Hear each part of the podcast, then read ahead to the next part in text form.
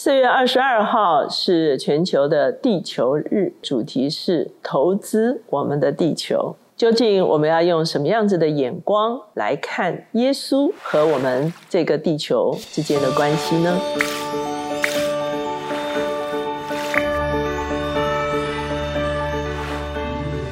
大家好，我是乔美伦老师。每周一次在乔氏书房和大家见面。今天我们的单元是职场书讯。今天我们所要介绍的这本书就是《耶稣的环保学》。这本书的作者叫做布克雷，从小是在印度出生的。可是他十几岁的时候呢，他就跟家人回到英国。他在伦敦住了将近二十年，非常喜爱。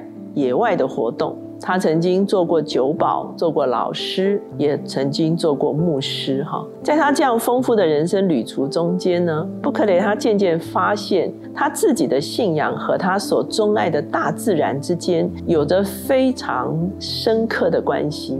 所以呢，他就带着他一生丰富的经历，开始了他和大自然的冒险。在葡萄牙，在一九八三年的时候，成立了一个单位，Rocha 哈，是磐石的意思。这个单位呢，其实是一个具有基督教精神的国际环保组织。一九九七年的时候，布克雷就加入了这个组织。他最大的使命就是把耶稣的环保学推广到世界每一个角落。所以今天呢，我们就会来看看他所写的这一本。对基督徒而言，一谈到关爱地球的时候，往往会有一些疑虑。第一个会觉得环保运动怪怪的。那特别因为环保的运动中间，很多时候有其他的这个思想渗入，比方说新纪元的思想。那也有一些环保人士呢，对着树木跳满月舞，哈，对遗址膜拜，把地球称为盖亚，哈，希腊的所谓的大地女神。也有很多的环保学者认为，基督教的发展呢，要为整个环境的危机负上很重的责任。所以呢，很多基督徒听到这个环境议题的时候，基本上就有一个排斥，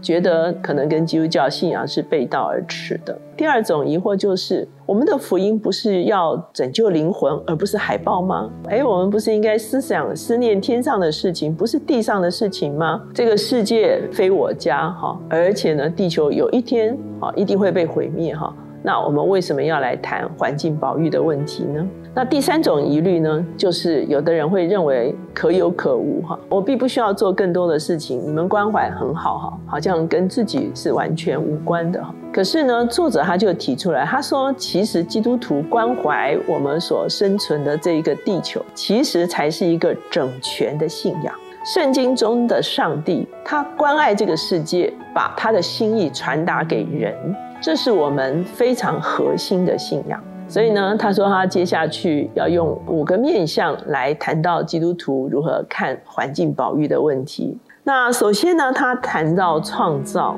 他说其实呢，上帝是超越一切受造的哈，大自然非常美丽而且奇妙，可是他不是上帝，他不是膜拜的对象，宇宙不是神，可是自然界却彰显了上帝。我们从罗马书第一章在二十节，保罗说：“自从造天地以来，神的永能和神性是明明可知的，虽是眼不能见，但借着所造之物就可以晓得，叫人无可推诿。”哈，大自然呢，其实将上帝的全能、上帝的奇妙。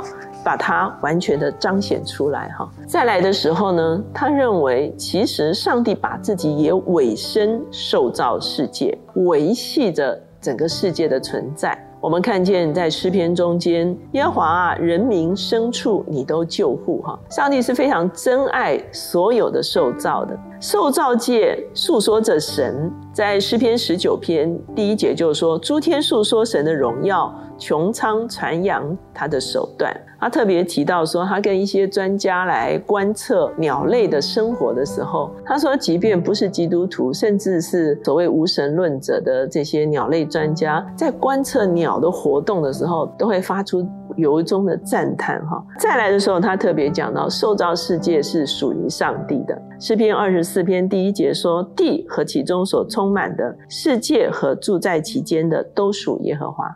不但是属于上帝，而且是属于基督的。他特别用了哥罗西书第一章十六节，他说：“因为万有都是靠他造的，无论是天上的、地上的，能看见的、不能看见的，或是有位的、主治的、执政的、掌权的，一概都是借着他造的，又是为他造的。”我们知道哥罗西书这一段是非常著名的所谓的基督论经文中间所说“靠他造的、为他造的”，指的是基督。哈，现存的世界也是靠着基督造的，也是为基督而造。人类其实只不过是受造中间的一环。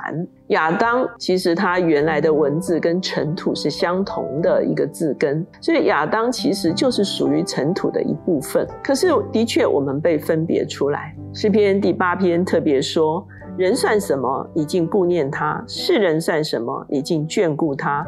你叫他比天使微小一点，并赐他荣耀尊贵为冠冕。”你派他管理你手所造的，所以呢，我们会看见，我们跟整个受造世界其实都是受造，可是我们特别有被分别出来，来承担管理的职分。特别在这个地方讲到说，荣耀尊贵的冠冕，这其实是一个君王的象征哈。可是不代表受造万物好像要成为我们所拥有或者所奴役的一个对象，其实不然。那再来的时候，我们就会看到堕落。我们知道，在创世纪第三章的时候，亚当抵挡神，哈，然后大地就受咒诅。所以我们会看见，在堕落的里面，人跟上帝之间的关系破裂，跟其他的人关系破裂，可是事实上也跟大地的关系破裂了。在旧约中间，先知常常描述，因为人的罪而大地要经历凄凉。荒芜哈，一个受咒诅的一个光景。整个环境保育运动中间，一九九二年在里约热内卢举办了这个地球的高峰会哈。可是呢，经历了十年之后，到二零零二年的时候，却发现毫无功效。二零零二年在约翰尼斯堡举办的一个世界永续发展高峰会，再一次强调整个环境的议题，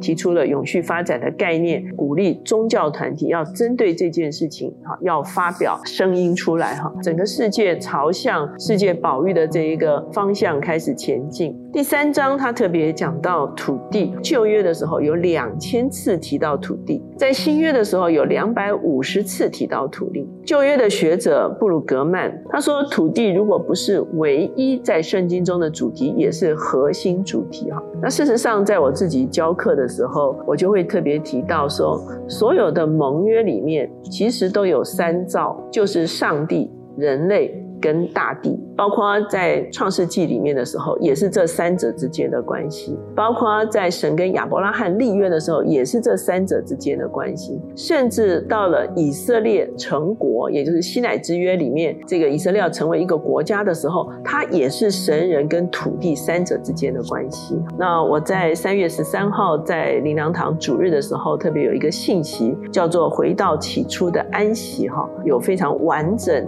来讲到。人神跟土地之间如何用安息这个观念呢，来取得一个和谐的关系？旧约常常提到说土地被医治，在历代之下七章，我若使天闭塞不下雨，或使蝗虫吃这地的出产，或使瘟疫流行在我民中，这称为我名下的子民，若是自卑祷告，寻求我的面，转离他们的恶行，我必从天上垂听，赦免他们的罪，医治他们的地。土地的恢复，它不。仅仅是一个行动、一个活动的问题，其实它是牵涉到了一个灵命的问题。哈，刚才第四章讲到耶稣，他说耶稣不但是世界的源头，在约翰福音第一章我们会看见哈，太初有道，道与神同在。哈，那讲到就是耶稣在创造之先就存在。哈，而且呢，他是受造世界的创造者。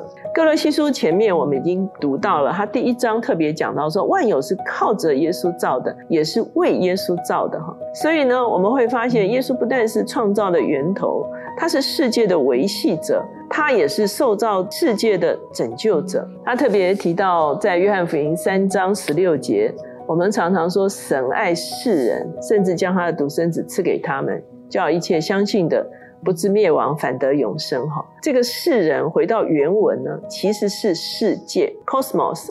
它无论在希腊文或者在英文里面，指的都是宇宙。所以很多时候，我们把神爱这个世界窄化为神爱世人。哈，事实上是神爱这个世界。哥罗西书一章继续说，他说：“父喜欢叫一切的丰盛在他里面居住。既然借着他在十字架上所流的血成就了和平，便借着他叫万有，无论是地上的、天上的，都与自己和好了。”很多时候，我们也窄化这个和好，认为就是神人之间的和好。其实，这个和好是整个受造万物跟人类、跟上帝的一个完整的和好。整个万物的恢复，其实系于基督从死里复活这件事情，同时它也会带动了整个受造世界的恢复。最后讲到新创造，也就是所谓的新天新地。以赛亚书十一章六节到九节说：豺狼与绵羊同居，豹子与山羊羔同卧，少壮狮子与牛犊并肥畜。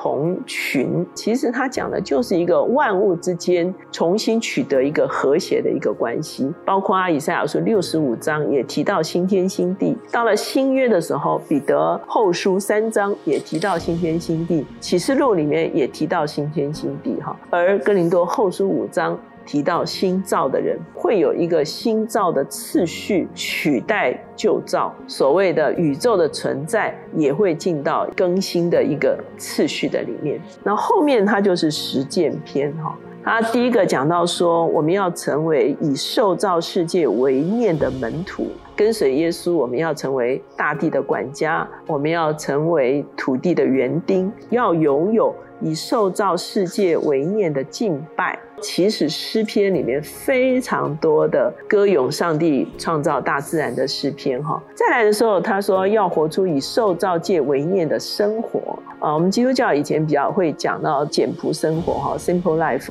他现在提出一个新的观念哈，叫轻盈生活哈，就是 light life，检视自己的价值观，选择不同的生活方式。我们每三个月可以采取一个新的步骤，进入到轻盈生活的生活方式。最后呢？他就是说，基督徒需要以受造世界为念的使命。它里面其实分享了非常多他跟大自然相处的环节哈，那也提出来非常严谨的一个神学的论证，也推动了非常多的实际的行动。那二零二二年的四月二十二号就是我们今年的地球日哈。前一阵子我们也特别介绍了重新想象资本主义哈里面所提出来的 ESG 的概念，投资我们星球的这个主题呢，它其实强调的就是以大胆的行动，借由绿色经济落。实永续商业模式来建立健康的城市、国家和经济，打造一个丰饶且公平的未来。所以今天这本书《